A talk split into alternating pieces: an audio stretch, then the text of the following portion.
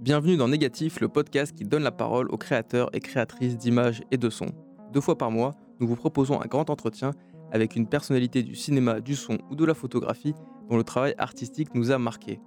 Je m'appelle Thibaut Elie et je suis accompagné pour ce nouvel entretien de Maxime Rodriguez. Bonjour Maxime. Bonjour.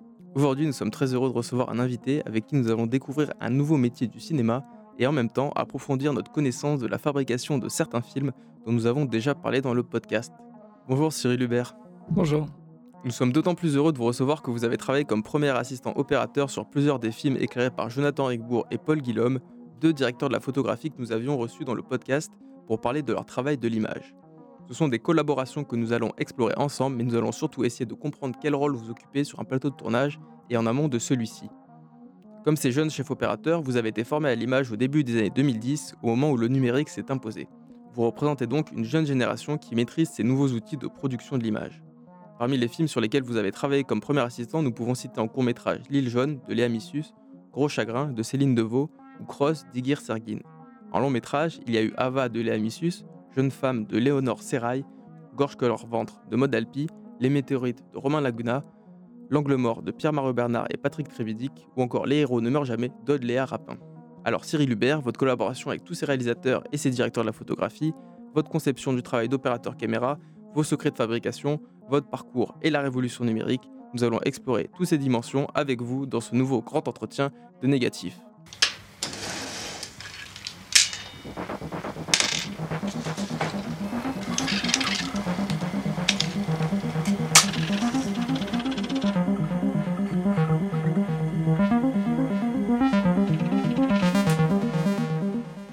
D'abord, quel mot pourriez-vous mettre sur ce que vous faites dans la vie? Euh, bah déjà, avant tout, je suis technicien. Donc, je fais partie des, des petites mains, on va dire, d'une équipe de tournage. Et donc, mon rôle, enfin, mon rôle en tant qu'assistant caméra c'est- se base surtout pendant la période du tournage et de faire euh, partie de l'équipe et du moment où euh, vraiment on met en image ce qui a, ce qui a été écrit. Est-ce qu'on pourrait vous définir en tant qu'opérateur, que caméraman, que premier assistant opérateur? Est-ce que ce sont les, des mots qui permettent de mieux vous définir Oui, moi vraiment, je suis euh, depuis euh, ma sortie de l'école, j'ai euh, été premier assistant opérateur assez vite. À la fin de Louis Lumière, j'avais déjà beaucoup de beaucoup de liens d'amitié avec des gens de la FEMIS.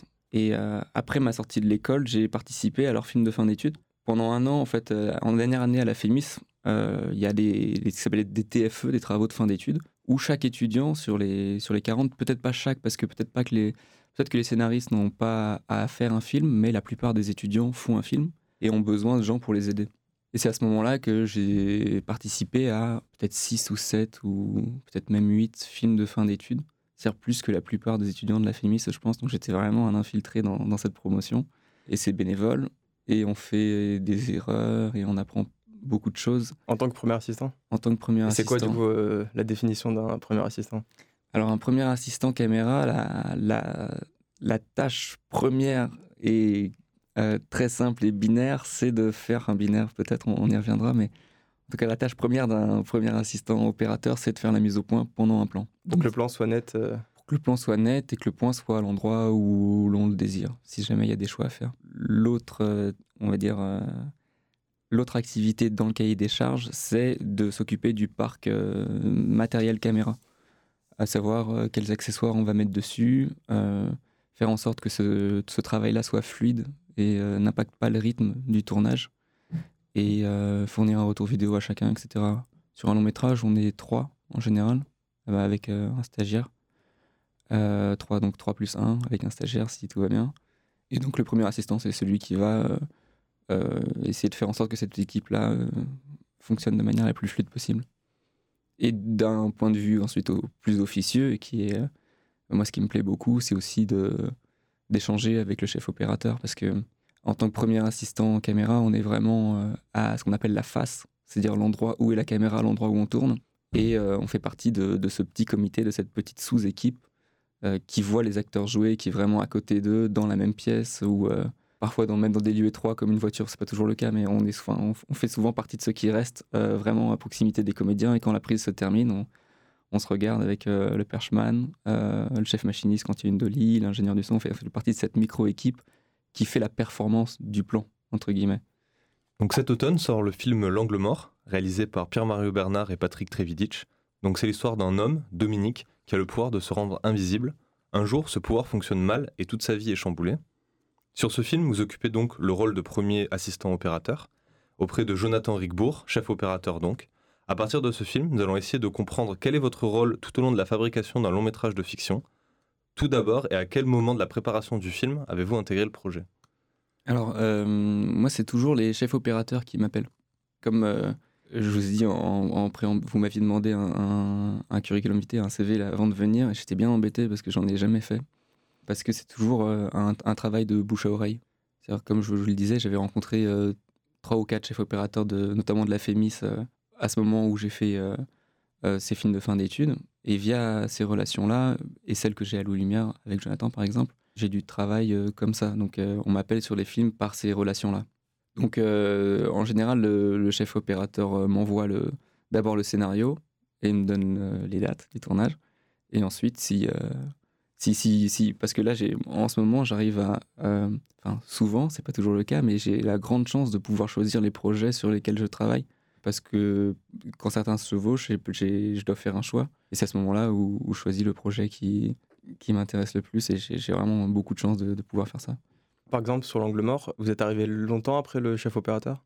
En fait, il y a d'abord un, premier travail, on va dire, plus officieux, où on s'envoie le scénario et on en parle avec le, avec le chef opérateur.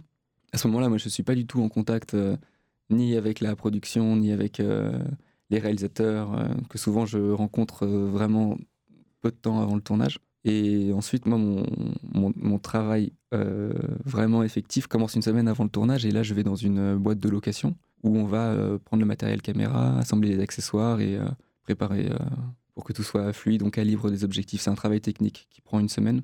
En amont de cette semaine de préparation, souvent, on cale une ou deux journées pour essayer de trouver l'image juste pour le film. Et en particulier quand on a envie de. quand une séquence a des effets particuliers ou quand on a envie de trouver quelque chose qu'on n'a jamais fait avant, on va comparer. Le, test le plus classique, c'est de comparer les, objectifs. Parce qu'en général, les, caméras, on les, on les connaît plutôt bien et elles sont assez polyvalentes, surtout en numérique. Par exemple, avec, euh, là, là, je sais pas, je dirais trois quarts des films que je fais euh, en numérique sont tournés soit avec une RED, soit avec une, une Alexa de Harry. Et c'est des caméras qui permettent de faire plein de choses. C'est comme un négatif pellicule, on peut en faire beaucoup de choses. On peut créer une, euh, un fichier qui s'appelle une lutte, qui est le comportement que va avoir euh, l'image qu'on veut. C'est comme un filtre qu'on peut placer qui va. Exactement, c'est comme un filtre. Des, du, du, contraste, de la couleur, ce genre de choses. C'est exactement ça, oui. En fait, l'image qu'on enregistre avec euh, ce genre de caméra est toute grise et sans couleur ni contraste. Et on va euh, décider de, de, du look, pardon pour l'anglicisme, de cette image-là.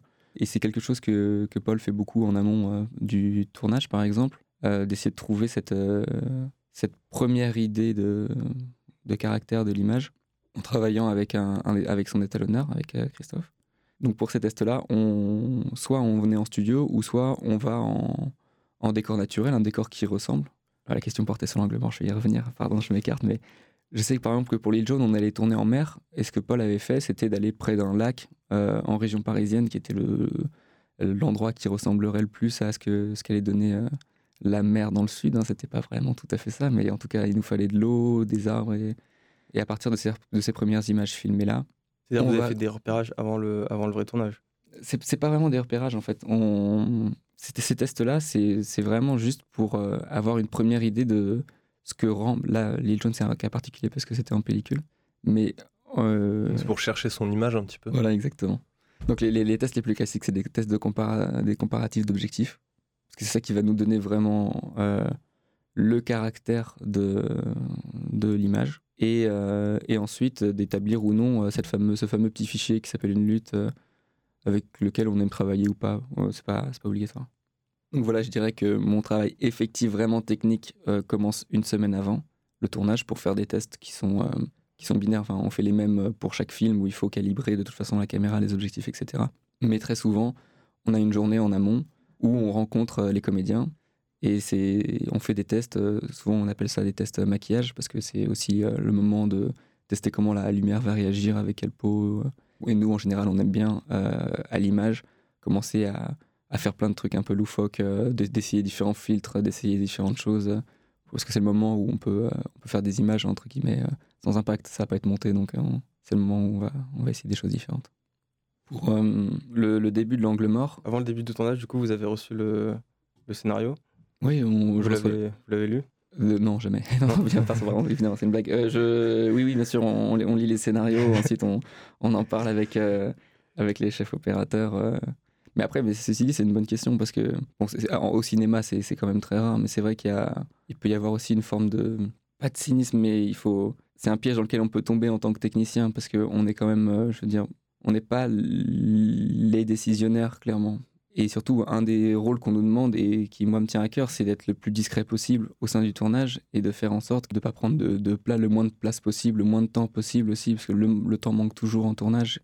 Et il faut être le, plus discret possible à côté de la caméra aussi pour euh, éviter que les acteurs sentent notre présence ou ce genre de choses. Mais du coup, on est tout petit et un des pièges euh, serait de se dire qu'on fait tout le temps la même chose d'un tournage à l'autre, parce que notre, tâche à nous, vraiment, en technicien, est, est assez. Euh, enfin, peut être vue comme binaire, comme je disais euh, au début. Et je me rappelle d'une phrase que nous avait dit Yves quand on était à l'école c'est que pour lui, chaque personne sur un plateau devait. Alors, c'est sûrement utopique, mais devait pouvoir souffler la réplique au comédien il avait cette, ce truc-là de se dire qu'il faut qu'une équipe se sente le, au plus près du film en permanence. Et je pense que je suis pas arrivé à ce stade-là, mais c'est vrai que j'aime beaucoup euh, connaître très bien les séquences avant d'arriver en tournage pour se sentir concerné. Je pense que euh, la, bonne idée peut provenir de n'importe qui dans l'équipe. Après, libre à nous de, nous adresser euh, aux personnes concernées. Moi, jamais je vais aller voir, enfin jamais, sauf complicité, mais euh, j'irai pas donner d'emblée mon idée au réalisateur si je pense qu'il manque un plan ou si je pense que ceci, cela, mais faire rebondir l'idée, par exemple, en passant par le chef opérateur, en passant par la script, etc. Je pense que ça ne peut que enrichir le film d'avoir des gens réveillés. En tant que technicien, on fait beaucoup de films.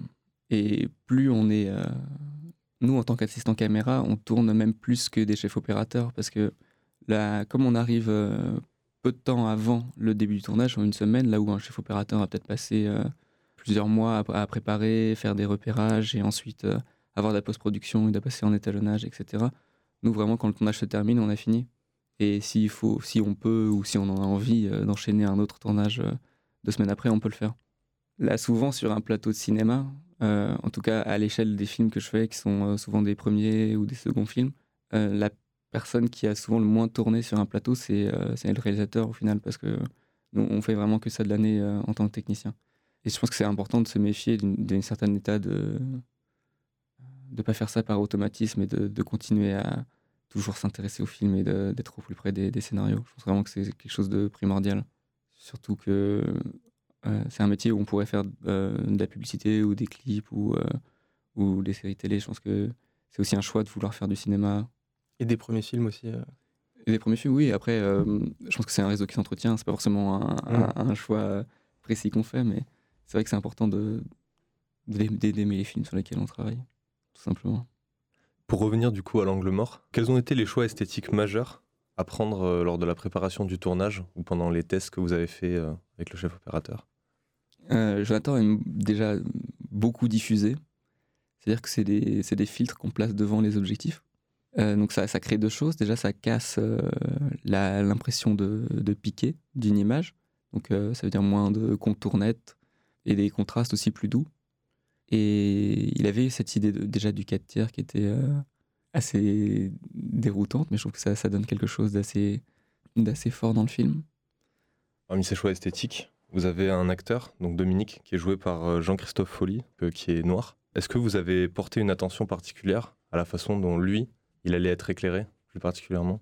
Oui, évidemment, c'est, c'est toujours une grande question de comment éclairer une, une peau noire. Il y avait cette idée, notamment on avait un plan en particulier qu'on a dû voir en, amont, qui est cette idée que euh, à un moment le, personnage met un met un, une espèce d'une écharpe autour de, son visage pour euh, pour cacher le fait qu'il soit invisible.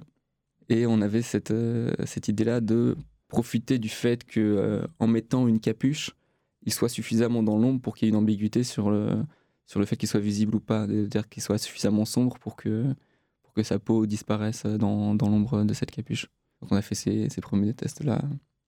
Et ensuite, une, euh, une, peau noire, ça permet beaucoup de. Je sais qu'avec Jonathan, on, parlait notamment de The Wire. Une peau noire, c'est beaucoup de, beaucoup de réflexion en fait. Et, euh, toutes les lumières à contre vont beaucoup se sentir. Et Jonathan a cette idée-là qu'on peut se permettre d'éclairer euh, avec une peau noire de manière beaucoup plus colorée qu'une peau blanche. Parce que c'est des reflets et, et, la couleur sera beaucoup plus pure, entre guillemets, en, en réflexion avec, euh, avec une peau noire. Et dans The Wire, qu'est-ce qui vous a. C'est une série américaine de David Simon qui est dans la ville de Baltimore. Et qu'est-ce que vous avez pensé à des plans particuliers parce ou des épisodes particuliers ou... C'est une séquence où Stringer Bell est dans une boîte de nuit et c'est éclairé en rose, en rose euh, fluo. Et c'est Jonathan qui m'a dit Mais tu t'imagines ça sur, euh, sur une peau blanche, ça passerait jamais. sur les objectifs, est-ce que c'est vous aussi qui choisissez? Est-ce que vous pouvez faire des suggestions sur ce qui va être aussi le plus simple à, manier lors du tournage? Oui, complètement. Pour l'angle mort, on a tourné avec des Goukes 4 qui sont euh, très polyvalents. Nous, ils nous plaisent euh, en particulier pour leur manière de, de prendre la lumière quand, euh, la lumière est face à nous. Comment l'image se voile à ce moment-là. Et pour les, certains, cercles que font euh, des, sources ponctuelles comme des lampadaires la nuit, on a des petits cercles comme ça dans les, dans les flares qui nous plaisaient beaucoup. Et c'était aussi euh, une façon de. Dans l'angle mort, on a beaucoup de plans en courte focale. C'est vrai que c'est un truc qui nous plaisait beaucoup de faire des courtes focales en 4 tiers. Comme on, on garde euh, uniquement, on va dire, la déformation, plus dans les verticales que dans les horizontales. Enfin, c'est beaucoup plus difficile de voir une, enfin, d'identifier un grand angle quand on est quand on est en 4 tiers. Toutes les parties les plus déformées de l'image sont, sont sont coupées. Et c'est vrai qu'il y a un truc que je trouve un peu anachronique, moi, qui me plaît beaucoup dans ces dans ces courtes focales, euh, dans ce format-là, qui me fait penser à Twin Peaks aussi. Un certain plan, David Lynch aimait bien euh, ce genre de ce genre de, de courtes focales en 4 tiers euh, particulièrement. Dans les années 90, dans les premières saisons? De 90, oui. Et du coup, vous allez tester tout ce matériel euh, avant chaque tournage euh, dans les endroits où vous allez les louer? Oui, c'est ça. En fait, on a, on va dire, trois ou quatre grandes boîtes de location de matériel qui font du, qui assez peu, qui font du long métrage en, en France. Vous voulez rentrer dans les détails techniques On a la première chose à faire, c'est de, de, vérifier que les, les, objectifs vont bien faire la mise au point à l'endroit où on leur demande. On appelle ça un calage optique. Donc, euh, et ensuite de, de, réunir les différents accessoires. Ça peut être très ennuyeux et très répétitif, mais euh, chez les loueurs, c'est quand même un. Enfin, en tant qu'assistant caméra, on a quand même beaucoup de chance d'avoir cette semaine-là de préparation, parce que c'est aussi euh, un vrai lieu d'échange entre les différentes équipes. Il faut imaginer que c'est des hangars avec différents bancs, et on voit les, on voit les collègues qui partent sur les autres films, et, et c'est un moment où on peut vraiment euh, échanger et parler de la pratique de notre métier et mettre ça en commun. C'est quelque chose que beaucoup de corps de métier n'ont pas, je pense. Est-ce que vous devez vous former à l'utilisation du nouveau matériel que vous récupérez à chaque fois? Ou bien est-ce que vous utilisez uniquement du matériel que vous maîtrisez euh, 100% Non, non, il y a toujours des, il y a toujours des, il y a toujours des, des nouveautés. Et la technologie évolue très très vite, donc les, les caméras, euh, tous les, je sais pas, tous les 3-4 ans, il y a toujours un nouveau modèle qui sort. Là, en ce moment, euh, la nouveauté technique, c'est des caméras grand capteur, avec euh, l'Alexa LF par exemple. Euh, L'idée, c'est de créer un nouveau haut de gamme dans le cinéma, avec, euh, avec des capteurs plus grands. C'est-à-dire, euh, l'influence de ça, ça va être euh, une profondeur de champ encore plus réduite que des caméras dont le capteur fait la même taille qu'une qu'une caméra 35. Cette idée, je pense qu'elle est déjà marketing, hein, pour essayer de vendre des nouveaux, des nouveaux modèles mais c'était, euh, en tout cas, leur argument, c'est de dire que aujourd'hui, les courts métrages et les longs métrages de cinéma numérique se tournent avec les mêmes caméras. Et ils voulaient, euh, ils veulent maintenant créer un nouveau, euh, un nouveau 70 mm en fait, euh, mais numérique, avec des, avec des très grands capteurs. Il y avait déjà une Alexa 65. Tout à fait, ouais. Et qu'est-ce que ça change euh? Pour moi, ce qui, des tests que j'ai vus, j'ai été invité par, par l'AOA, qui est l'association des opérateurs associés euh, chez un loueur qui s'appelle TSF. Des tests que j'ai vus, ça permet surtout de d'avoir dans les petits espaces des courtes focales qui déforment beaucoup moins. Et moi, c'est l'intérêt principal que j'y vois. Après, il y a une, un effet que j'ai du mal à définir, qui est une notion d'image grande. On a l'impression que ce qu'on voit est, est grand du fait de, de l'enregistrement sur un, sur un capteur plus grand. Et l'argument euh, principal aussi, c'est cette profondeur de champ réduite qui permet d'avoir beaucoup de flou, même sur des plans larges qu'on peut moins faire, on va dire, avec les caméras d'aujourd'hui. Même si, euh, même si je sais pas si c'est une nécessité absolue de passer sur ces grands capteurs parce que, parce que les, les coûts vont être euh, complètement décuplés pour ce- tout ce qui est poids de fichier ou, ou location du matériel. Parce qu'il faut un nouveau parc d'objectifs du coup pour couvrir ces, ces nouvelles caméras. Il y a une course à l'armement euh, énorme dans le domaine des caméras. C'est Oui, oui, je pense, ouais. Mais c'est vrai que c'est marrant comme euh, il y a des, des vrais effets de mode aussi. J'ai l'impression que depuis deux ans, par exemple, beaucoup plus de gens tournent en pellicule qu'à ma sortie de l'école il y a cinq ans. Il y a un espèce de regain qui revient comme ça, euh, notamment euh, dans, en, en clip ou en publicité. Où d'un seul coup, euh, là, à l'heure où je vous parle, par exemple, je vais partir sur un, sur un court métrage dans une semaine en Super 16. On a beaucoup de mal à trouver, euh, à trouver de quoi euh, compléter la liste parce que beaucoup, beaucoup de caméras Super 16 sont dehors en ce moment. Et pour l'angle mort, vous avez tourné avec une, vous avez tourné avec une RED. Est-ce que c'est vous qui avez choisi la caméra? Est-ce que vous avez discuté de ce choix avec le chef opérateur, comme, les, comme pour les optiques? Oui, oui, évidemment, on en parle. Euh, Il y, a aussi, euh, y a aussi des choix très triviaux, comme euh, des, aspects d'une caméra qui font que, par exemple, euh, la RED chauffe beaucoup, elle est connue pour ça. Elle a un gros ventilateur, c'est quelque chose qui peut nous, quelque chose qui peut nous faire peur. Encore une fois, l'idée c'est d'être le plus discret possible et, et que tout roule de manière la plus fluide possible. On avait un peu peur de cet aspect-là, mais après, ce qui nous plaisait, euh, ce qui nous plaisait beaucoup dans la RED, c'était euh, la, la grande définition. euh, en fait, sur une même, sur une même taille de capteur, une RED mais, euh, fait une image de 8K, là où la RI euh, n'en fait, n'en fait que deux. C'est deux philosophies différentes. Faut Plus de pixels c'est plus de, oui, c'est ça, c'est plus de, de petits points de photosites sur le, sur le capteur. En soi, on peut se dire que ça ne sert pas à grand chose. C'est deux philosophies différentes et qu'une image euh, euh, 2K sur un capteur suffit. Mais l'argument qui nous plaisait, c'est de se dire qu'avec plus de petits points, on échantillonne mieux les différences de couleurs. Par exemple, si on fait la moyenne de là où on n'a que un point, si on fait la moyenne là où on en a 8, on aura peut-être plus de nuances euh, de passage de l'un à l'autre. Directement, ça veut dire qu'on aurait plus de nuances sur des teintes de chair ou sur des peaux.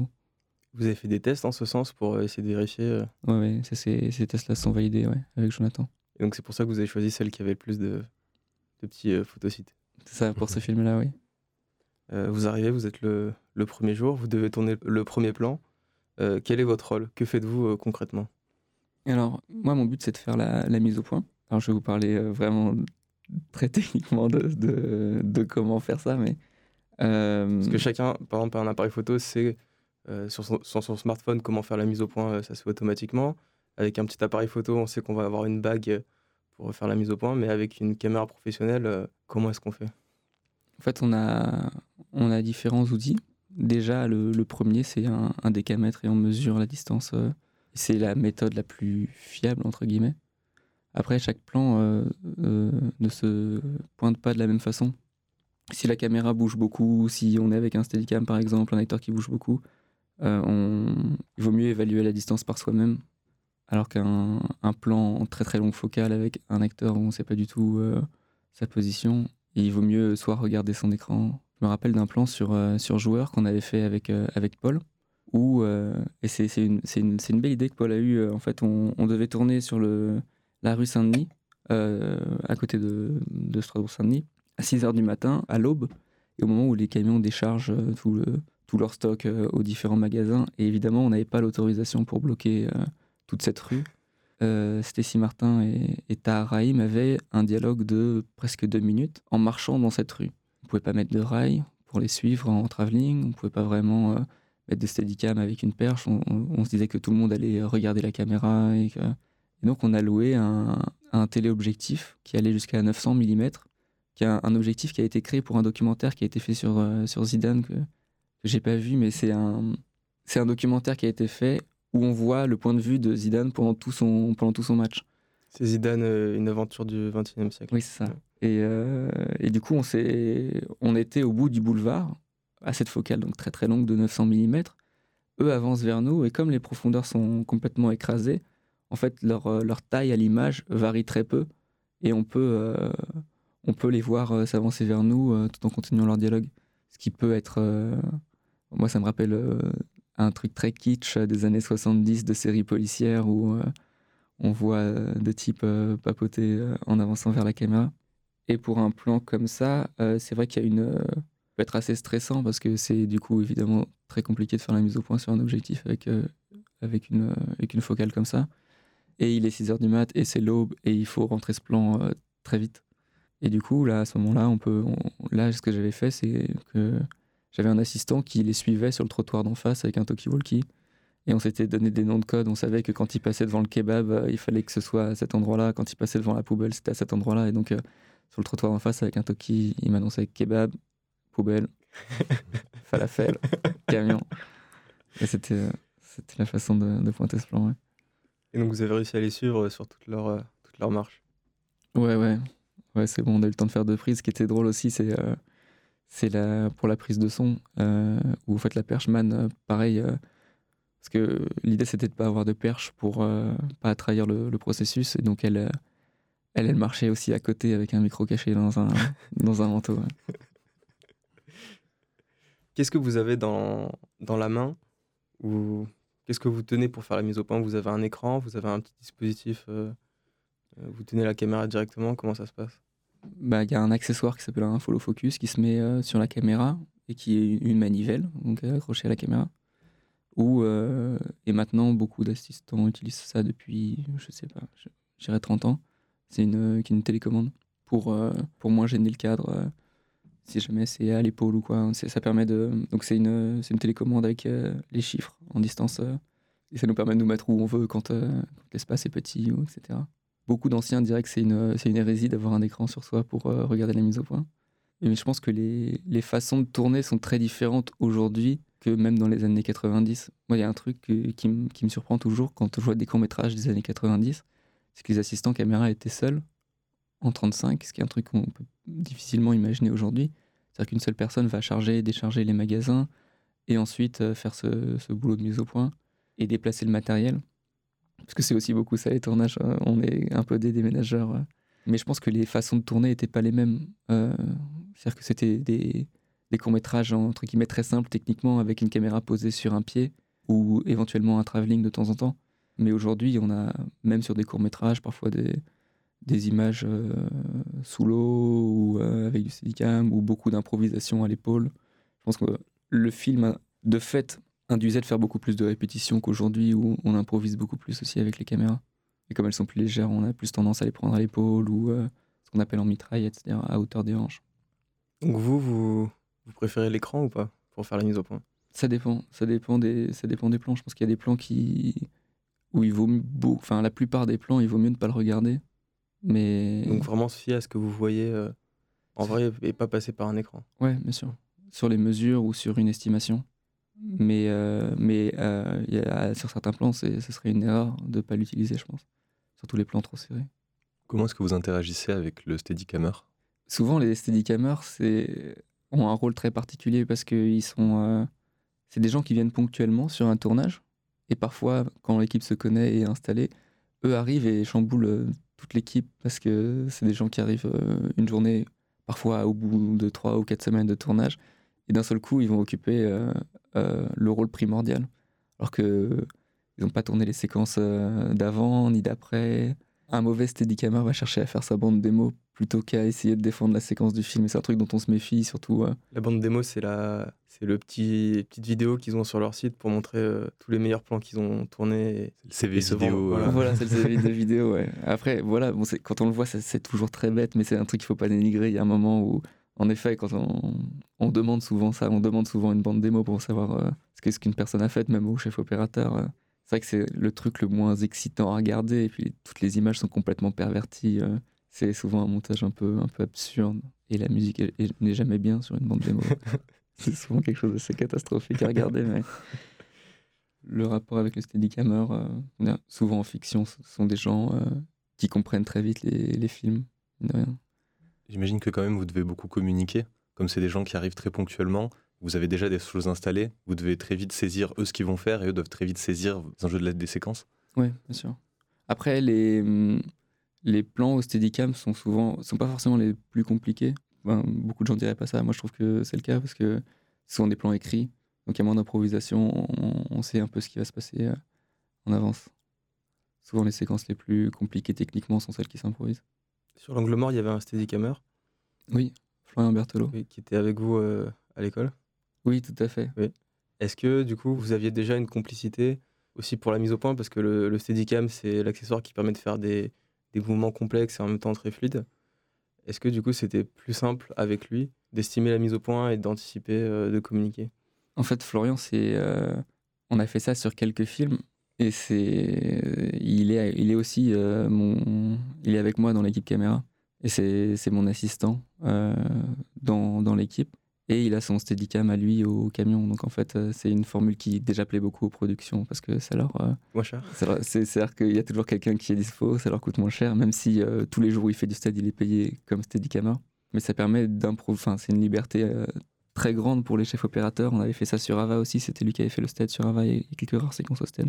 Et sur les héros aussi, il y a du stead et c'est aussi lui qui est venu le faire. Et ça permet d'improviser ces plans-là. Oui, Florian, c'est vraiment un ami, donc c'est sûr que la, complicité est assez grande.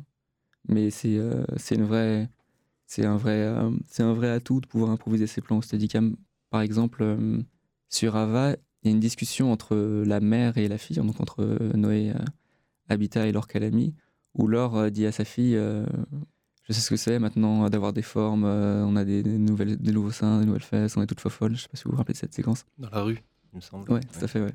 Et on fait, une, euh, on fait une première répétition et on se rend compte que le dialogue est, est plus long que la longueur de nos rails pour faire ce mouvement à la dolly.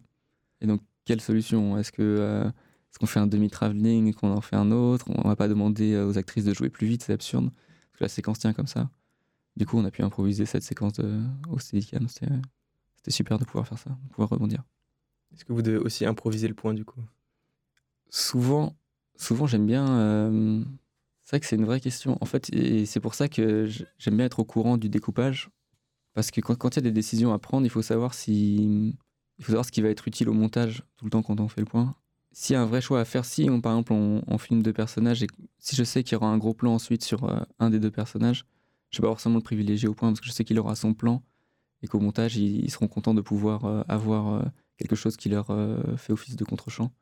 Souvent, j'aime bien, j'aime bien aller voir les réalisateurs aussi directement pour avoir, pour avoir leur point de vue, parce que c'est vrai que c'est quelque chose qui arrive à la fin. Et comme la profondeur de champ dépend de détails techniques qui sont parfois durs à anticiper, ça dépend directement de, la quantité de lumière, si on ouvre plus ou moins le diaph. Et parfois, ça peut changer complètement le, sens d'une image ou d'un plan, et sans forcément. On, peut, on peut se retrouver sur un décor, avoir moins de lumière que prévu, et d'un seul coup devoir de- faire des choix très forts. Donc c'est vrai que c'est quelque chose que j'aime bien voir directement avec le réalisateur. Après, pendant les premières prises ou pendant les impros, ce choix-là euh, me revient. et c'est là où, où je pense qu'il faut bien connaître la séquence et, et pas faire forcément le choix automatique euh, de la première personne qui est au premier plan. Mais voilà, encore une fois, comme les films ne m'appartiennent pas, entre guillemets, j'aime beaucoup, euh, dès que je peux dialoguer, euh, c'est toujours très gratifiant de se dire qu'on a fait le bon choix, mais vraiment, j'aime bien, euh, j'aime bien que ce soit le choix du réalisateur. Sur l'angle mort, vous avez fait le choix de faire la mise au point sur euh, certains décors et certains arrière-plans plutôt que sur euh, le personnage principal? Alors, pour moi, euh, non, peut-être qu'ils vont. Peut-être que s'ils m'entendent, ils vont. On va devoir débriefer là-dessus, mais pour moi, Pierre et Patrick, c'est un binôme qui fonctionne comme Pierre, la voix de la raison, le scénariste, et tout est carré, découpé. Et Patrick, c'est le, c'est le plasticien. C'est le plasticien fou. Et donc, on a. euh, euh, et donc, souvent, euh, c'était un sujet de plaisanterie avec Jonathan quand on faisait. on se disait ça c'était plutôt Patrick ou ça c'était plutôt Pierre parce que plusieurs fois pendant le tournage, Patrick proposait des idées formelles, psychédéliques, et il lui arrivait trois quatre fois de demander à Jonathan de cadrer les prises. Et donc il prenait la caméra et, et quand Patrick filmait, c'était toujours, c'était toujours source de grandes surprises. Par exemple, quand Samy euh, joue euh, avec euh, sa mère mourante, on a une prise où c'est simplement Samy qui tient, la, qui tient la main de sa mère, donc qui, est, qui est dans son lit. Et Patrick prend la caméra et commence à panoter dans tous les sens. Il, passe des visages à la main, il filme la lampe derrière, il filme les rideaux, il commence à tourner autour des rideaux et il revient sur, sur la main. Et, il avait ces idées, euh, ces idées-là comme ça de d'encartade poétique, euh, de vraiment, vraiment plastique. Et, c'est vrai que plusieurs fois, il, me demandait de, de partir, de quitter la mise au point, euh, notamment... on a fait toute une séquence de fin qui n'est pas vraiment montée comme ça, où, où le point gesticule, où entre l'épicerie et lui, Ils avaient cette idée-là dans, dans le- les questions-réponses qu'ils ont eues à Cannes, Pierre et Patrick. Il y a une très belle réponse de, Pierre où il parlait du fait d'être invisible comme le fait de ne pas être présent. Et l'oncle mort raconte ça, de cette difficulté d'être euh, présent quelque part. Du coup, de, de, rater son peut-être des histoires amoureuses ou dans une vie professionnelle ou sa place dans la société. Et c'est vrai que la mise au point, ça, ça permettait de, que le personnage quitte, quitte son corps, entre guillemets, de le rendre comme ça évanescent. Et plusieurs fois, il y a aussi un plan où Dominique marche dans la rue et, euh, et le point le quitte comme si, euh, comme si son corps ne s'incarnait pas. Vous avez tourné certains plans au téléphone portable, à la caméra DV ou avec un petit appareil photo, donc euh, des Lumix ou Sony Alpha 7. Comment avez-vous géré ces différentes caméras sur le tournage? Alors oui, c'était, c'était la fin du film et on était très pressé par le temps. Et on avait cette séquence tout le début du film. Si, euh, vous savez, il y a une, grande averse et euh, un climat comme ça apocalyptique euh, dans Paris la nuit. Et on avait en surface les pompiers qui étaient venus, les rampes à pluie et Isabelle Carré qui nous attendait pour, pour faire cette séquence où elle est au parapluie puis au téléphone dans l'abribus. Et donc l'équipe A, entre guillemets, est restée à, à la surface pendant qu'une équipe B est partie, est partie dans le métro pour, pour faire ces images-là. Et Patrick s'est retrouvé à faire le, la victime du métro, et tandis que Pierre est resté avec nous euh, pour faire la séquence de jeu. Est-ce que vous devez vous adapter euh, pour la mise au point par rapport à ces différentes... euh, En général, pour toutes les petites caméras B, une personne le fait seule. Donc c'est pas vous qui gérez ça Non, non, j'étais j'étais même pas là. Est-ce que c'est du matériel que vous avez testé aussi ou ça a vraiment été de l'improvisation Non, en général, on- comme, comme l'image là, c'était une caméra de vidéosurveillance. On a aussi tout le spectacle du, magicien qu'on a fait avec des caméras, de, des caméras vidéo. En, général, c'est des caméras dont l'image joue par elle-même. En fait, on aime le côté un peu plus, un peu plus brut. Et donc, on s'adapte à la façon dont, on utilise ces caméras euh, de manière générale. Là, par exemple, on voulait une captation d'un spectacle de magie. Donc, on l'a on on tourné comme ça. Pareil pour la vidéosurveillance. On n'a pas besoin de faire de tests plus poussés. Nous allons maintenant revenir sur votre parcours et sur comment vous en êtes venu à ce métier. Est-ce que vous aviez toujours eu envie d'être opérateur caméra et de travailler dans l'image de film? Ma principale motivation, c'était de raconter des histoires. J'étais euh, par une option théâtre, notamment au lycée.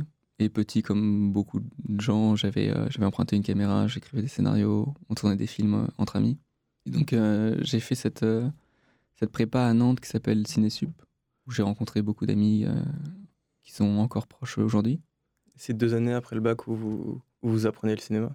Ouais, en fait, c'est un, c'est une classe euh, avec euh, un programme assez lourd. On a beaucoup, beaucoup de cours. C'est un moment où on travaille beaucoup comme euh, dans des prépas plus classiques. Et on a des cours d'histoire du cinéma. On a surtout accès à un cinéma qui s'appelle le cinématographe. À l'époque, on achetait un carnet de 10 places à 15 euros. Donc, en fait, on allait au cinéma pour 1,50€. Et la programmation est vraiment très, très bien. Il y a un esprit de, de promotion qui est très fort. Parce que comme l'école est à Nantes et personne ne vient de, personne ne vient de Nantes, on, se retrouve tous, on a 18 ans, et il y a vraiment euh, une affinité qui se fait aussi par euh, tous les films qu'on voit. Donc c'est euh, en deux ans, vraiment, on voit beaucoup, beaucoup de films. Et les amitiés se font autour des, au- autour des films qu'on a vus. À côté de ça, la, la classe prépare vraiment au concours de la Fémis et de Louis Lumière, entre autres, aussi de l'INSAS. Et, là, c'est vraiment un côté plus technique, vraiment, de, de préparer à un concours. C'est une classe qui, qui fonctionne bien, qui a des bons résultats dans les écoles.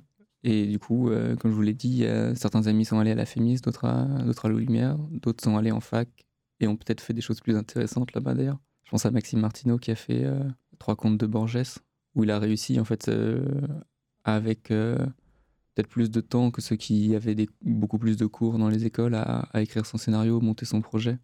Il a fait trois courts-métrages qui ont ensuite fusionné. C'est le Trois contes de Borges et qui, sont, qui est sorti en salle, il me semble, l'année dernière.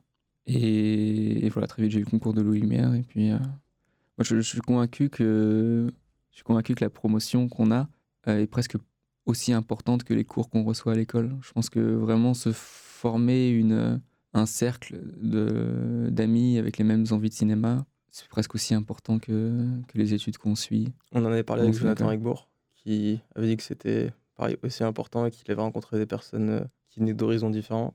Est-ce que ça a été votre cas aussi? Oui, on était dans la même promotion, donc euh, il y a... Est-ce que vous l'avez perçu euh, de la même façon? Oui, complètement. On avait un ancien d'école de commerce. On avait des gens plus jeunes, plus vieux. Moi, j'étais le, quasiment le plus jeune de la promotion. Euh, J'avais 20 ans, d'autres en avaient 27. Après, on était très nombreux à vouloir faire de l'image, ce qui n'est pas forcément le cas dans toutes les promotions. Vous aviez tenté la Fémis en image également? Oui, oui. Euh, moi, la Fémis, je l'ai raté du premier coup. Au final, la, très bonne chose, en tout cas, ce que je trouve très bien à la Fémis, c'est de rencontrer des gens qui, qui veulent faire des choses différentes, comme des scénaristes, des réalisateurs. Et, euh, souvent, en pratique, les, gens qui sortent de la Fémis deviennent euh, chefs opérateurs. Les gens qui sortent de l'eau lumière deviennent assistants.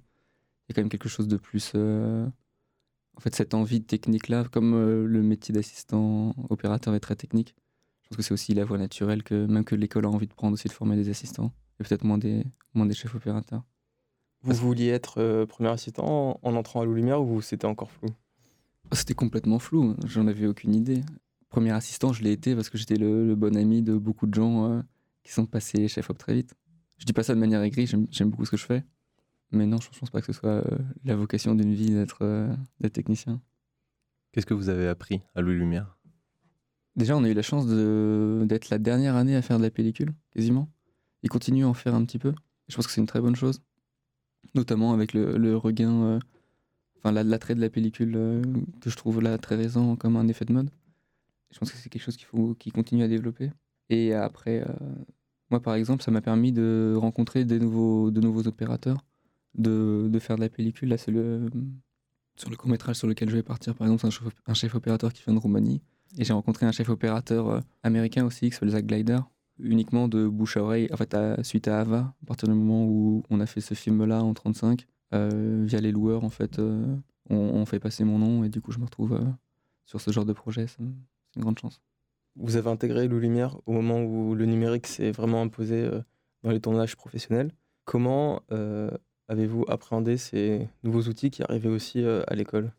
Oui, je me rappelle, c'était en 2012 et l'école avait acheté une, sa première caméra numérique de cinéma. C'était une Alexa.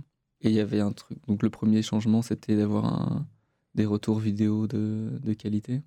Et, euh, et le piège, en fait, nous, la plupart de nos intervenants euh, venaient vraiment de l'époque du film et de nous parler de cet effet pervers de voir l'image euh, tout de suite sur le plateau. Ça retirait un peu ce côté sorcier de l'équipe image qui savait ce que ce que l'image vraiment allait rendre avec la pellicule en connaissant les réglages de la caméra par exemple. Là, tout le monde d'un seul coup voyait beaucoup plus vite ce que l'image pouvait rendre, même si c'est trompeur. Mais c'est vrai que tout le monde peut avoir un, un avis et voir euh, l'image. Est-ce que vous pensez aussi qu'il y a une perversion euh, de l'équipe image qui voit les... qui sait l'image avant? Je pense malgré tout que c'est... Oui, ça peut exister. Après, euh, dans... encore une fois, je pense que les façons de tourner aujourd'hui sont pas les mêmes que... qu'il y, a...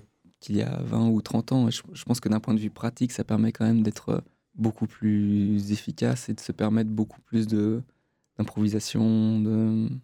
J'ai l'impression que beaucoup de films pourraient pas avoir la forme qu'ils ont de, de caméra beaucoup à l'épaule, beaucoup improvisé, en extérieur nuit, euh, en, en pellicule en tout cas. Ce serait plus risqué. Et ces premières caméras, du coup, à Lou Lumière, est-ce que vous avez fait beaucoup de tests avec? Est-ce que vous avez, vous avez essayé de voir leurs limites? Ouais, on avait des, des intervenants qui venaient. On nous avait expliqué un truc. euh, on passait des, heures à essayer de comprendre comment exposer ces caméras-là et quelle sensibilité leur donner. Parce qu'il y a.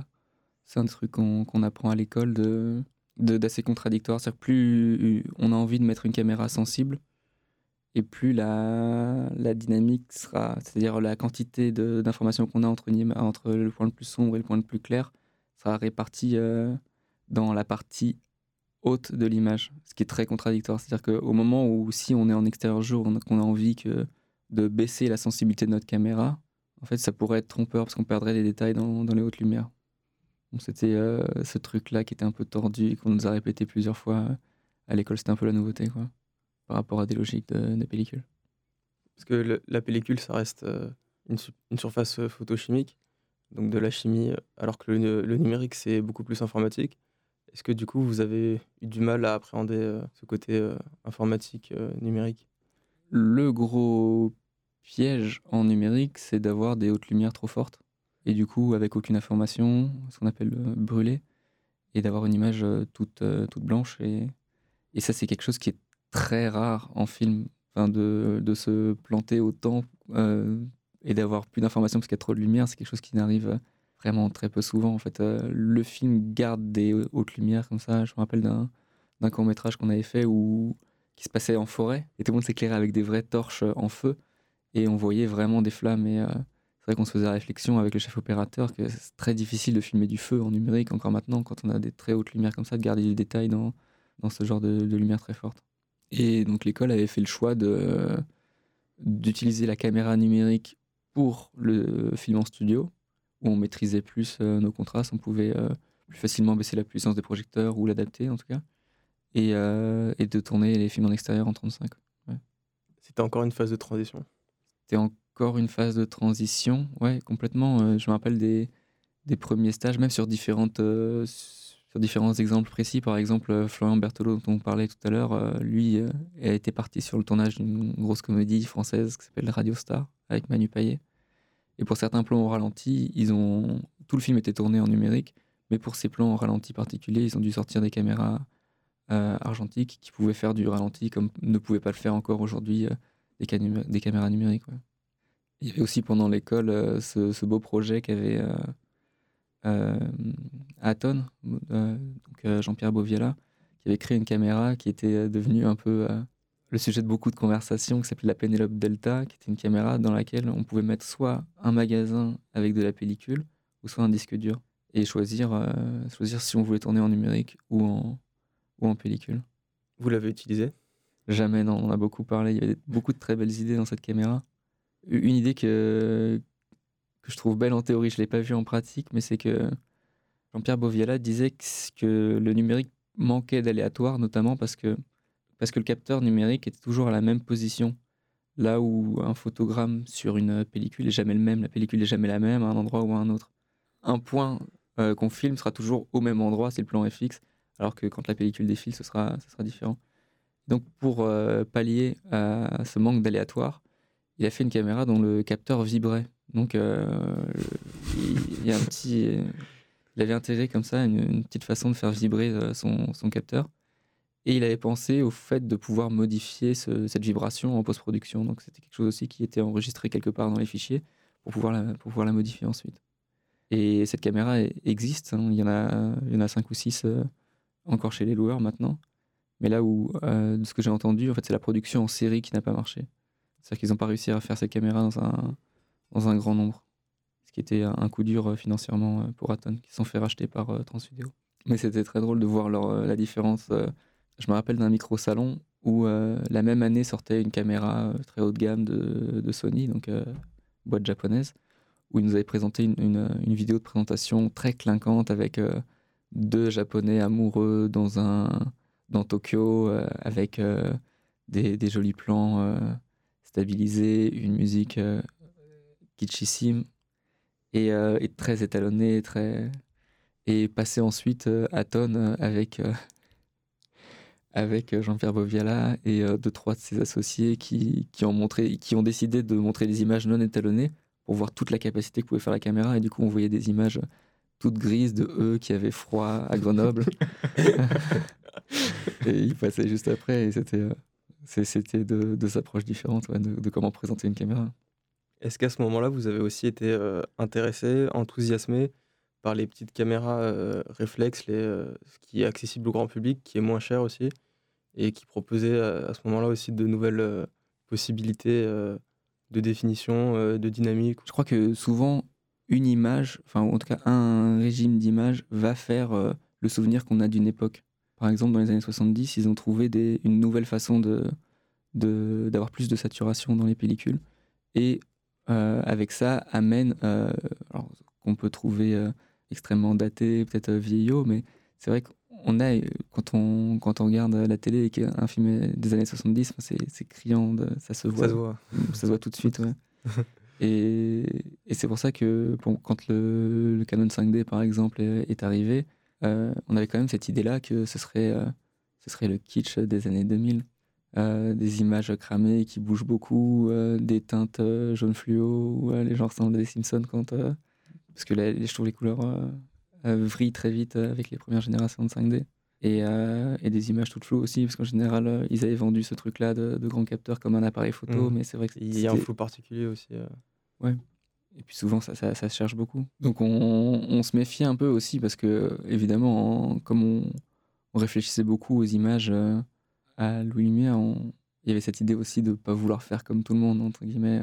Donc si on pouvait, si on pouvait éviter de, de faire ça, on, allait le faire. J'ai un ami euh, qui, était, euh, qui était étudiant ici, il me semble, qui s'appelait Romain Fresson, qui lui avait récupéré une, une vieille caméra DV et avait un outil qui s'appelait un kit Pro 35 qui permettait d'avoir un dépoli comme, euh, comme dans une caméra pellicule. Donc, c'est-à-dire un, verre euh, dépoli sur lequel l'image se forme, donc avec une, ce qui donne une certaine texture à l'image, et, euh, et, de pouvoir utiliser des objectifs de caméra 35 mm dessus.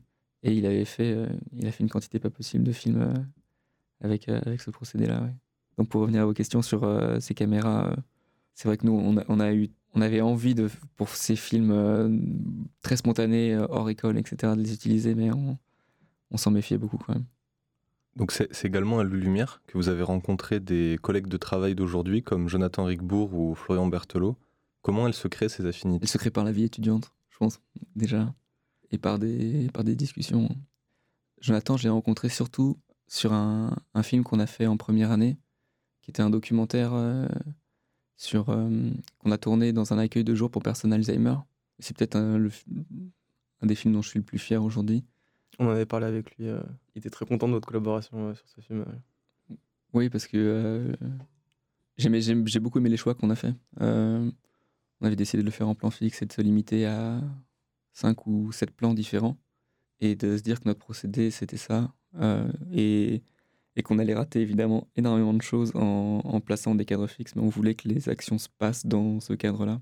Avec cette idée de qu'avec de la perte de mémoire, euh, les choses se répètent beaucoup et on, voulait, euh, on voulait rester dans ce dispositif. Et, je pense que le, documentaire tient grâce à, à, la rigueur de ce dispositif. Et, c'est vrai que c'est une collaboration que j'ai beaucoup aimée parce que malgré euh, toute la mélancolie qu'il peut y avoir dans ce genre d'endroit, il y il y a quand même des moments très drôles. Et je pense que on a su capter de temps en temps des, des moments plus légers, quoi. Où on peut, on, on peut aussi rire de certaines situations qui, qui émerge. Est-ce qu'il y a une transition à faire entre l'école et le monde professionnel? Et comment s'est-elle passée pour vous? En fait, après l'école, j'ai l'impression qu'on a, on a un peu deux choix. C'est soit d'intégrer des équipes en place, ça va être un peu pompeux, mais soit de faire un peu sa génération de cinéma. Et j'ai l'impression que c'est plus ce qui nous est arrivé, nous, de faire des. Votre génération J'ai l'impression, en tout cas, de, faire des courts-métrages et d'être, euh, de faire les choses euh, à sa sauce, un peu par soi-même, et d'évoluer ensuite. Quoi. Nous, c'est vrai qu'on est vraiment l'école du court-métrage. J'ai l'impression qu'il y a beaucoup plus de courts-métrages qui se font maintenant qu'il y a 20 ans. Et c'est quelque chose que j'aime encore beaucoup faire. C'est vrai que c'est étrange, même d'un point de vue. Euh, c'est des films qui n'ont aucune, vocation, financière. Les gens ne gagnent pas leur vie grâce au court-métrage. Je trouve ça très beau que ça continue à exister. C'est des, vrais films où on expérimente beaucoup de choses. Et... Pourquoi vous préférez le court-métrage, justement? Je ne dis pas que je préfère le court-métrage, mais je dis que je, je, je continue à a, beaucoup aimé le faire. Notamment, j'aime beaucoup aller au festival de Clermont-Ferrand. Dès que je peux, j'y vais, je pense, une fois sur deux. Qui est le festival du court-métrage en France?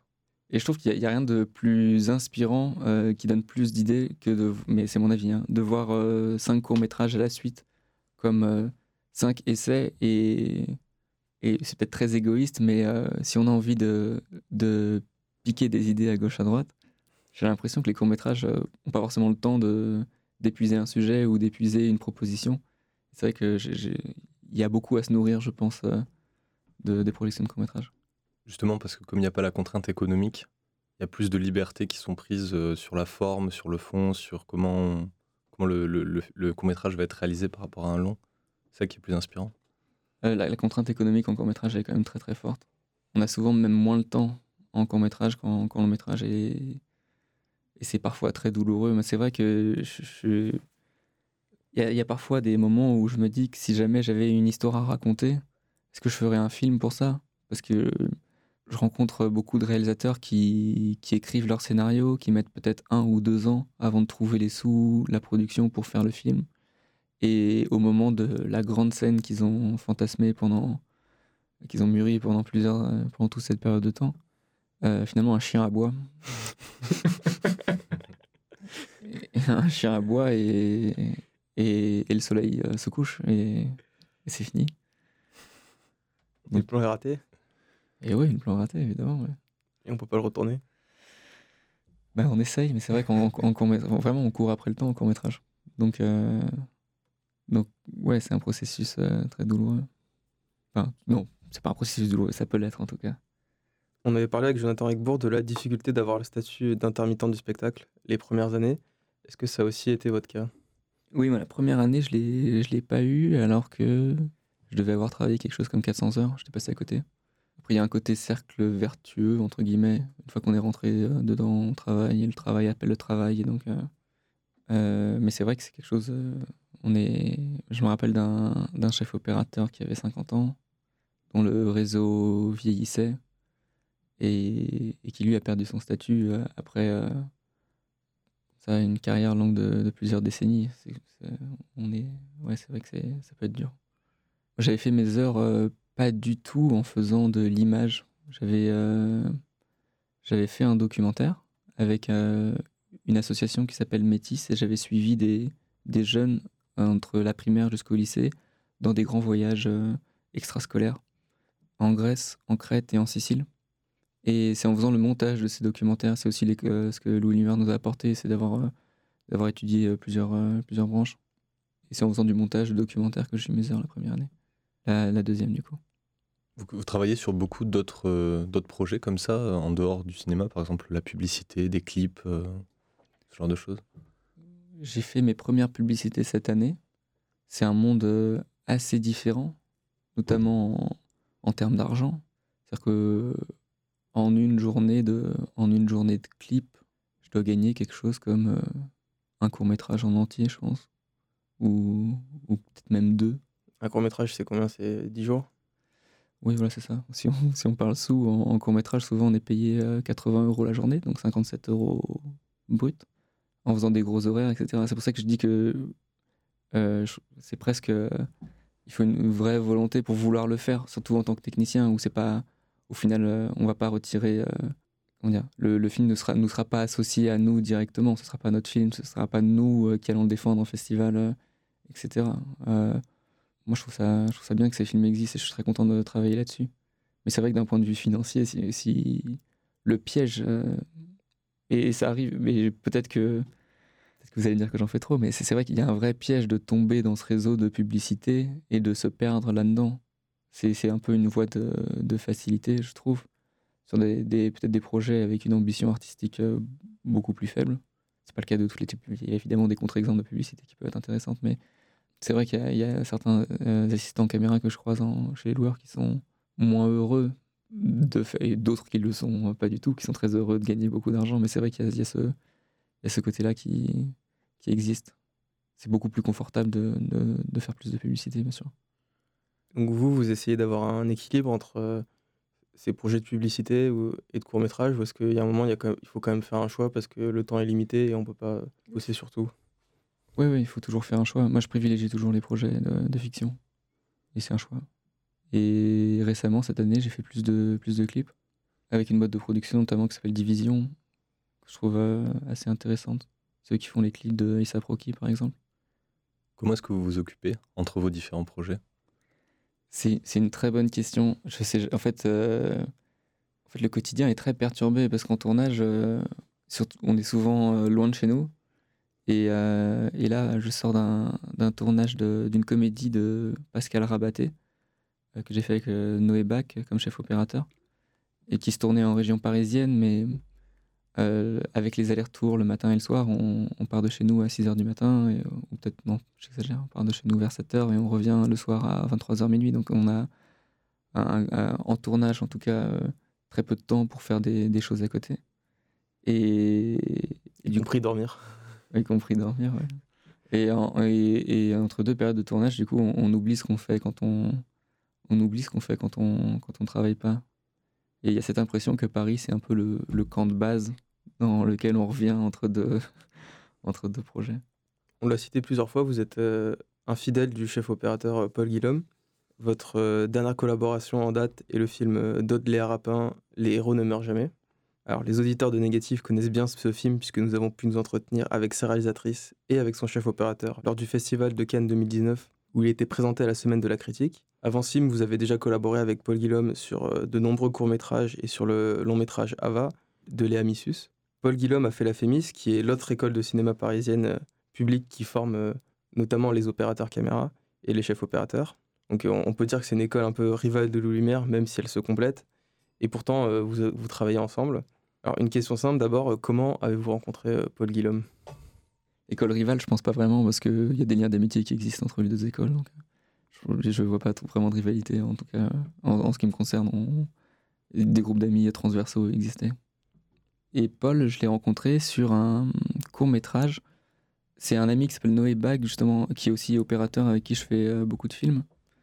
Et lui en fait énormément. Je sais plus, Noé a un surnom qui s'appelle l'homme au, 100 courts métrages. Je sais, je sais pas si c'est vrai, mais je pense au moins qu'il en a fait 50. Vraiment, je pense qu'il, enfin, vraiment, je pense qu'il arrive à. Il fait tellement de courts métrages qu'il y a une fois où j'ai pas pu le suivre. Il en faisait deux à la suite et moi le temps que j'avais entre les deux pour préparer le, suivant était insuffisant. Donc je sais pas comment. C'est un fou de travail. C'est via Noé que j'ai rencontré Paul sur un court métrage de Liamésius qui s'appelait Les Ozotonnerres, où on était tous les deux assistants caméra à ce moment-là. C'était Augustin Barbarou qui était chef opérateur et on s'est connus comme ça. En un mot, comment est-ce que vous définiriez votre relation avec lui? Très complice. Je pense qu'il me fait euh, beaucoup confiance et c'est un, parle beaucoup d'images ensemble. Là, prochainement, avec Paul, on va travailler sur le, les deux derniers épisodes du Bureau des légendes, avec euh, Jacques Audiard à la réalisation. Il va être chef opérateur euh. Oui. Et comme le, en fait, les, les équipes euh, bougent très peu dans, dans le Bureau des légendes, les, les électriciens, les machinistes, même l'équipe caméra bouge assez peu.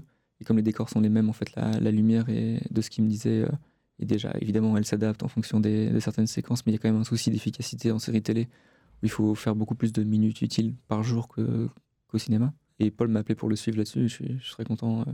Il va être chef opérateur seulement sur les, sur les épisodes avec Jacques Audiard ou, sur, euh, ou avec d'autres euh? Seulement sur les deux derniers épisodes, oui. Du coup, vous étiez tous les deux assistants sur ce premier court-métrage, sur ce court-métrage de Léa Missus. Comment ensuite vous êtes passé à ce tandem entre chef opérateur et premier assistant que vous avez gardé jusqu'ici? Très simplement, en fait, sur le projet suivant où Paul était opérateur, il m'a proposé tout de suite d'être son assistant. Ça vient sûrement du fait que pendant le court métrage, on a eu euh, quelques soucis. Le, je me rappelle du premier jour justement où je travaillais avec lui. On tournait dans des, dans des marais, on n'avait aucune source de, de, courant. Et en fait, euh, Léa faisait des prises beaucoup plus longues que ce qu'on ce qu'on pensait. Et ce qui devait tenir euh, une journée était presque épuisé au bout d'une heure et demie de tournage. et, et, il avait fallu sortir. Un, non, c'était en numérique, mais on n'avait que 20 minutes sur, euh, sur une carte. D'accord. et, euh, et, elle avait presque tourné, parce que c'était un comédien de 15 ans qui devait avoir peur d'un chien. Et c'était compliqué. Euh, les séquences avec les animaux, c'est toujours très compliqué. C'est souvent là où on tourne beaucoup. Et il avait fallu sortir un, un, ordinateur dans les marais alors qu'il commençait à pleuvoir, l'alimenté par un groupe électrogène puis par une bâche. Et rien ne fonctionnait. L'ordinateur s'allumait pas, les disques durs ont planté. Et mm, du coup, moi j'étais dans un coin et comme l'ingénieur du son entendait le moteur du groupe électrogène, il a fallu que je me mette vraiment loin parce que dans un marais, évidemment, il n'y a pas beaucoup de. Enfin, là c'était quasiment une, plaine marécageuse, donc il y, avait, très peu d'obstacles. Donc le groupe électrogène faisait du bruit. Il fallait le mettre très loin derrière euh, la seule colline qui était euh, aux alentours et je faisais des allers-retours comme ça. Et, je me rappelle que Paul m'avait dit. Euh, j'ai compris que c'était compliqué, mais tu as su garder ton stress. C'était chouette que tu aies gardé ça pour toi et que ça soit pas que c'est pas trop pollué le, tournage. Quoi. On a une autre citation de Paul Guillaume à votre propos, qui nous a dit pendant son entretien euh, avec Négatif au Festival de Cannes 2019. Donc il dit, je cite, Avec le premier assistant caméra Cyril, je pense qu'on est arrivé à un rapport qui n'est pas somme toute si classique où on parle énormément en fait de ce qu'on est en train de faire et assez peu de la technique, puisqu'il a dépassé le niveau euh, simplement. Euh, je me préoccupe plus jamais de savoir si la prise est nette, puisque je sais qu'elle l'est, à part s'il me dit le contraire, mais, mais ça n'arrive jamais.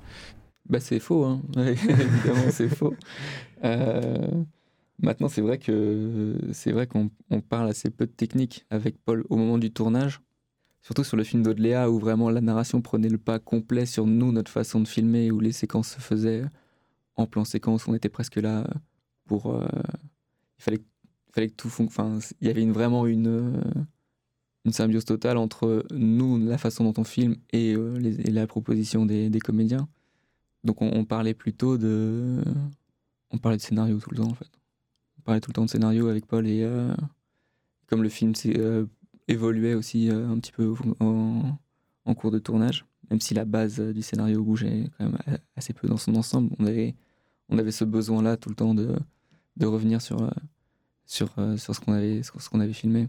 On a une métaphore qu'on aime bien avec Paul, c'est, le, c'est celle de l'équipe de volley, où euh, on se dit qu'on est une équipe de volley et le, le problème qui nous vient dessus, c'est comme une balle comme ça qui arrive dans le camp. Et euh, on peut pas, euh, surtout moi en tant qu'assistant, je peux pas renvoyer la balle tout de suite, je peux pas monter au filet et, et venir caler ce match, c'est, pas du tout mon rôle. En fait, je suis plus celui qui va faire la manchette pour essayer de passer la balle à, à lui qui va remonter la balle et ensuite le, le réalisateur ou la réalisatrice décide de, de, s'en occuper ou pas. Mais c'est vrai qu'il y a ce truc-là de. Il faut qu'on ait euh, un avis dans l'équipe image et donc euh, le, discuter en interne avant de, le faire circuler aux autres équipes, quoi. sinon ça devient une cacophonie terrible. Sur ce tournage de faux documentaires, où il y a beaucoup de plans séquences, où il y a aussi une forme euh, du film qui évolue, on en avait beaucoup parlé avec Paul Guillaume, a aussi cette question de l'équipe réduite, où vous étiez euh, très peu. Euh, Est-ce que vous, vous avez dû vous adapter en tant que premier assistant sur ce tournage? Oui, oui, forcément. c'est vrai que équipe réduite, c'est toujours un terme en tant que technicien qui nous fait un peu peur parce que ça veut dire qu'on sera moins nombreux pour faire le même nombre de choses, entre guillemets. Et, euh, et surtout à la caméra, c'est en tant qu'assistant, en fait, c'est souvent les chefs opérateurs ont des envies d'image et font des listes et, euh, c'est nous qui avons envie de défendre ça, c'est difficile de dire on va, prendre moins de choses pour aller plus vite, pour être plus léger, etc. Donc euh, c'est vrai que souvent la charge de travail est plus forte pour nous quand on part en équipe réduite. Mais c'était pas vraiment un problème en, Bosnie avec on était quand même deux assistants pour assister Paul et tout le matériel était dans des dans des sacs à dos bien rembourrés etc. C'est vrai qu'on se retrouve à mettre euh, des objectifs qui coûtent euh, plusieurs milliers d'euros dans un sac à dos, mais Ça vous fait peur? Je pense que tout le monde le fait. je pense que tout le monde le fait, mais euh, surtout que c'était des objectifs euh, très anciens. C'est ceux qui ont tourné les premiers Star Wars, c'est la série C de Panavision, qui ont un côté un peu mythique comme ça. Et puis en fait, ils se retrouvent à Sarajevo, à l'arrière d'un camion, dans un sac à dos. Mais il, faut, il y a un moment où il faut y aller. Enfin, nous, on- en tant que technicien, on défend. L'important, c'est de défendre le, le film, mais pas. Parce que finalement, ils sont pas mieux là dans ces sacs à dos que sur des très grands plateaux. euh. Ouais, évidemment. Est-ce qu'il y a un style Paul Guillaume en termes d'image? C'est marrant, c'était une question qui posait au concours d'Afémis. Est-ce qu'on peut parler du style d'un chef opérateur? Je pense que euh, déjà Paul aime beaucoup le film. Et ça se sent beaucoup dans même son approche des caméras numériques. Où il y a. Le film au sens de la pellicule Oh oui, oui, pardon. Oui, le film au sens de la pellicule, oui, bien sûr. Où, où on retrouve. euh, Est-ce qu'il va m'en vouloir si je dis ça? Non, mais on retrouve quelque chose de pas très droit dans le rendu des couleurs. Par exemple, euh, quelque chose qui peut plus virer vers les couleurs froides, les teintes euh, bleu ou verte dans les basses lumières. Des... Mais c'est un style qu'il a, qu'il a fait euh, beaucoup avec son, avec son étalonneur. Mais ensuite, pour moi, le style d'un opérateur, c'est beaucoup quelque chose de, relationnel et de comportement de plateau. À quel point on, est flexible vis-à-vis des, de- des, des envies de la, mise en scène. Je pense que, et ça, vraiment, là, pour le coup, je pense qu'on peut parler de style, dans le sens où, là où l'image doit, de toute façon, de fait, on ne doit pas faire la même image pour chaque film, et chaque film doit trouver sa grammaire. Ce comportement de plateau-là, par contre, on, j'ai l'impression qu'on l'a, on l'a plus en nous, et c'est vrai que là, je pense qu'on peut parler de style dans la façon de, de dialoguer. Et du coup, le, s'il faut parler du style de Paul, je pense que c'est euh, quelqu'un de très à l'écoute et, euh, et qui perd jamais patience. hein, ce truc-là, de... Et c'est important ça sur un plateau de tournage Oui, c'est primordial, bien sûr. ouais. Et surtout, euh, en fait, dans un plateau de tournage, il y a plein d'équipes qui ont leurs problèmes, qui les concernent eux. Et l'important, c'est de, connaître ce stade où il faut parler de ce problème. Et se dire, là, maintenant, euh, excusez-moi, mais il y a un vrai souci et il faut qu'on s'attarde là-dessus parce que ça va, ça va mettre en péril la séquence. Mais, mais sinon, de, de faire, de faire euh, ces petites concessions euh, techniques pour soi, enfin, de, les garder pour soi, je pense que c'est vraiment un truc qui vient avec l'expérience. Surtout, surtout moi, pour ce truc de mise au point, où au final, comment dire, ça n'intéresse personne de savoir si le, plan est un peu flou ou pas. En fait, euh, surtout s'il y a, plusieurs plans et que c'est découpé, etc. C'est vraiment un rôle de trouble fait de dire, euh, excusez-moi, euh, la première prise que tout le monde trouvait formidable avec l'acteur qui joue très bien et, où tout se passe bien, elle est, elle est pas bonne pour moi et je pense qu'il faut, je faut la refaire pour éviter une mauvaise surprise au, montage. Et c'est jamais drôle de le faire, mais je pense que c'est très important en fait de, qu'il n'y ait pas de surprise au montage. Sur le point? Est-ce que vous avez peur parfois de rater le point? Oui, bien sûr. Bien comment, sûr. Comment on gère ça? Je pense qu'il faut il faut beaucoup anticiper. Il faut beaucoup anticiper le, truc qui va pouvoir nous piéger. Donc, euh, et adapter ça, comme, comme, je vous disais, c'est forcément les mêmes méthodes euh, en fonction des plans. Parfois, je, je, mets beaucoup de marques au sol et parfois pas du tout. Et, euh, et l'important, c'est très vite de trouver sa méthode pour, pour, le, pour ça. C'est vrai qu'en l'avantage du numérique, quand même, c'est de, de bien dormir la nuit, quoi. Parce que en pellicule, on on voit pas, on voit pas ce qu'on a fait. même s'il y a des écrans, il y a quand même euh, ces écrans-là euh, sont pas forcément fidèles sur beaucoup de choses, euh, notamment sur l'exposition, etc. Donc c'est vrai que le, le stress n'est pas le même. Quoi. Après, c'est ce qui fait l'intérêt de la chose aussi. Est-ce que vous pensez aussi au flou quand vous faites le point? Au flou de ce qui sera rendu sur l'image finale? Ouais, Qui sera plus ou moins différent, qui n'aura pas forcément la même forme, qui sera à différents endroits La forme, c'est vraiment l'objectif qu'il donne, ou certains filtres quand on a envie de les mettre? Mais oui, bien sûr, on est, on est très proche de ça. Et c'est bien de s'en, c'est bien de s'en détacher parce que ça peut devenir euh, très vite très envahissant. Le pire, euh, le pire qui peut arriver, moi ça m'est arrivé euh, une ou deux fois, c'est de d'aller au cinéma pendant un tournage et de regarder ça en fait, parce qu'on passe notre notre journée à, à, faire attention à ça, à ce truc très bête de est-ce que le point est au bon endroit, et, et parfois d'arriver à des conclusions que l'assistant caméra de The Thing par exemple de Carpenter, c'est un mec très très fort par exemple. et plusieurs fois, je me disais, mais comment, comment ce mec a fait euh, avec les, technologies qu'il avait à cette époque-là pour, pour, être aussi fort mais, mais quelle tristesse, quoi. Enfin, franchement, quelle tristesse de regarder The Thing et de penser à ça. C'est une angoisse de, quand on regarde un film de regarder si, où est le point. Euh, ouais, c'est une angoisse, bien sûr, parce que c'est inintéressant au possible. c'est quand même le pire truc à regarder, c'est quand même la pire chose à voir. Est-ce que des fois, il y a un plan qui surgit comme ça où vous voyez que c'est le point n'est pas fait au bon endroit. Et du coup, bien sûr. Mais euh, en même temps, euh, ça renseigne aussi beaucoup sur euh, le dispositif de tournage. en général, quand il y a quand il y a des problèmes de points, on se dit que, enfin, on sent l'improvisation, on sent la première prise, on sent. Et ça, je, ne suis même pas sûr que ce soit forcément un truc très technique. Je pense même qu'un spectateur qui est pas forcément éduqué à, ces problèmes-là, je pense vraiment qu'il y a un truc où, ça se perçoit de manière, manière assez instinctive. Voilà. je sais que le, truc dont maintenant il m'arrive de faire attention quand je m'ennuie devant un film, c'est de sentir la place qu'a la caméra dans une pièce. Si par exemple on a déplacé un meuble euh, pour mettre la caméra, là c'est vraiment le stade profond de l'ennui. quand, euh, quand, on dit, euh, quand on se dit, mais s'il y a un gros plan, ils ont dû bouger la chaise, ils ont dû bouger la table, c'est pas possible. Ah, c'est terrible, c'est la pire déformation professionnelle possible. Dans Ava de Léa Missus, le personnage du même nom et héroïne du film, joué par Noé Habitat, perd la vue petit à petit. Cependant, elle découvre également euh, ses premiers émois sentimentaux et sexuels durant un, été de vacances. Il y a un certain nombre de scènes de nudité. Prenez-vous des dispositions particulières avec le reste de l'équipe technique pour mettre à l'aise les acteurs? C'est souvent une question euh, qui se pose. Comme je disais, il y a les télécommandes qui existent pour la mise au point, donc on, parfois on nous demande d'être dans une autre pièce. Euh. Après, avec pour Ava, je crois que Noé était très à l'aise. Il n'y avait aucun problème comme ça. Et Léa aussi, c'est dans leur tempérament de on y va, on fait les choses et euh, donc il n'y a, eu aucun problème. Euh, et après,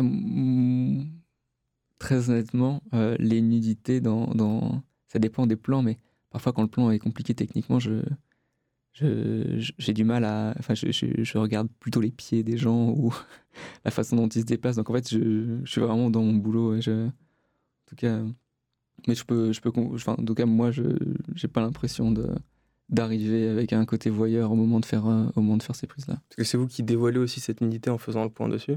Non, non, parce que je suis à côté. Oui, euh. Parce que physiquement, euh, quand il n'y avait plus que trois personnes, quand il n'y a plus que la caméra, le, le perchman et, et l'assistant caméra, on est, on est quand même, on est que les trois personnes présentes si jamais il faut réduire au maximum avec le réalisateur souvent. Et, et c'est vrai qu'aussi on est les. Enfin, le, le perchman et la et l'assistant caméra sont souvent les deux seules personnes qui regardent directement le comédien pendant une prise. Donc, euh, c'est quelque chose d'assez compliqué parfois à gérer de regarder quelqu'un sans donner l'impression d'être en train de le regarder. Et quand on dit couper, en général, euh, l'acteur sortant, on est, on est vraiment les, les trois personnes euh, à, à offrir un, un contact visuel. Ça a été difficile avec euh, Noé Habitat, qui en plus était jeune sur le, au moment du tournage. euh, Elle avait 18 ans euh, à peine. Mais pas du tout, franchement, pas du tout. Noé était vraiment très à l'aise. Elle avait déjà des, des réflexes de, de comédienne dans, tout ce que ça veut dire de bien, je veux dire, hein, pas, pas, pas du tout. euh, Je, dis euh, non, dans, dans une relation de travail, elle était, elle était tout le temps là. Elle, faisait son boulot très très bien, très pro. D'ailleurs, on était convaincus à la sortie d'Ava que, que ça allait devenir une comédienne, euh, qu'elle allait revenir souvent dans, dans les films. Et je pense que ça, ça c'est en train d'arriver. Donc, euh, Il y a un autre film plus récent où il y a une comédienne qui a été révélée comme ça. Ça a été dit par la critique et on a vu le film, on est, on est aussi d'accord. C'est euh, euh, sur les météorites, le film de Romain Laguna. Est-ce que euh, vous avez perçu ça aussi très vite avec Zéa? Oui. Oui, oui. Oui, oui, clairement. Après, sur le tournage des météorites, t'étais plus à la bonne franquette, entre guillemets. On était beaucoup moins nombreux. On avait beaucoup, beaucoup moins d'argent. Et on était euh, tous logés dans des, dans des gîtes. Donc, il y avait Notre vie privée était euh, complètement mêlée euh, avec le tournage. Assez de- On était à niveau dans le tournage. mais à côté de ça, oui, elle, avait ce truc très, très professionnel. Et c'est vrai que le film est, est très souvent en gros plan sur elle. Elle est quasiment, enfin, elle est dans beaucoup, beaucoup de plans. C'est vrai que c'est, on sent euh, de la part du réalisateur euh, une grande, grande fascination pour, euh, pour cette fille. Vraiment qui, qui, qui, qui- le film dépend énormément d'elle pour le coup. Est-ce qu'en tant que premier assistant, vous êtes aussi fasciné des fois par des acteurs ou des actrices? Oui, bien sûr. Oui, bien sûr. Surtout qu'on en voit beaucoup jouer. C'est toujours un... C'est marrant. Il y a un jeune, un jeune comédien sur le dernier film qui m'a posé cette question. Est-ce qu'il y a vraiment un comédien, une comédienne qui t'a bluffé Moi, je pense à une séquence d'un moyen métrage qui s'appelle Ville perdue, qui été fait par euh, Julien Gaspard Olivieri, où l'actrice principale était Carole Franck. Euh, et je la trouvais euh, vraiment très forte, très impressionnante et, et aussi très technique. dans... Elle savait qu'elle tournait cette séquence euh, 4, par exemple, et je, voyais son visage se transformer et redevenir celui d'il y a trois jours.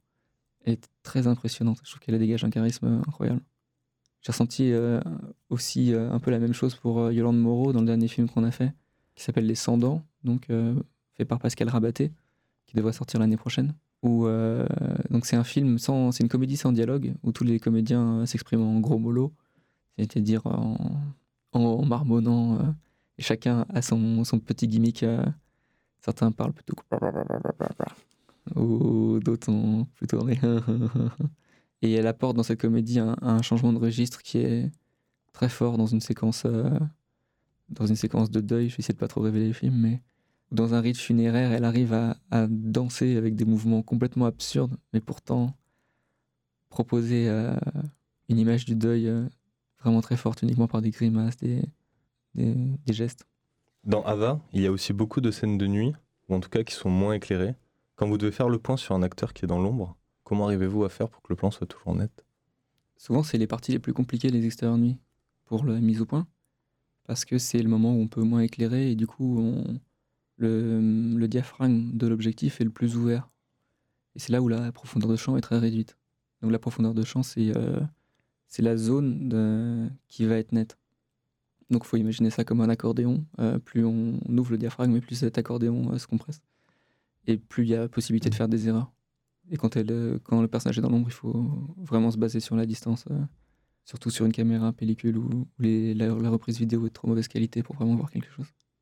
Est-ce qu'en général, vous êtes attentif à la lumière qui est sur le plateau? Oui, beaucoup. Beaucoup, déjà parce que c'est le métier d'assistant opérateur, donc on est là- vraiment là pour. comment dire C'est euh, euh, c'est encore le cas aujourd'hui, mais c'était beaucoup plus le cas avant. C'était euh, le métier qu'on faisait avant d'être chef opérateur. Et c'est ma vocation aussi. Donc la lumière, c'est très beau de la, voir se créer sur le, tournage. D'autant plus qu'on est, souvent à côté de la caméra, donc on est souvent à l'endroit où on voit les, les sources se mettre petit à petit. C'est directement lié à ce qu'on fait nous. Ça fait partie d'un tout. Est-ce qu'il y a la lumière d'un film que vous avez vu récemment qui, qui vous a marqué ou vous vous êtes dit euh, ce serait bien que je sois sur un film euh, où une telle lumière se crée? À chaque fois qu'on me demande de citer un film, j'ai toujours ce, ce réflexe un peu stupide de citer le dernier que j'ai vu. je vais citer le pire exemple que j'aurais pu dire. Le dernier film que j'ai vu, c'est Toy Story 4. Et je crois qu'il y a, euh, dans les films d'animation récents, je trouve que les, les temps gris sont de plus en plus réussis, je trouve. On arrive dans, un, dans une période où on associe moins l'animation à des, des, des énormes, euh, des couleurs très vives, etc. Et même dans un truc comme Toy Story, ils, arrivent à faire des, des atmosphères très grises, très plates, que je trouve euh, vraiment maîtrisées. En fait, J'aurais dû venir en préparant une réponse pour ça. C'est la question piège à chaque fois. Non, pas- piège du tout. Ah, si, bien sûr. Le, hum, The Lighthouse, je ne sais pas si vous l'avez vu euh, quand vous étiez à Cannes.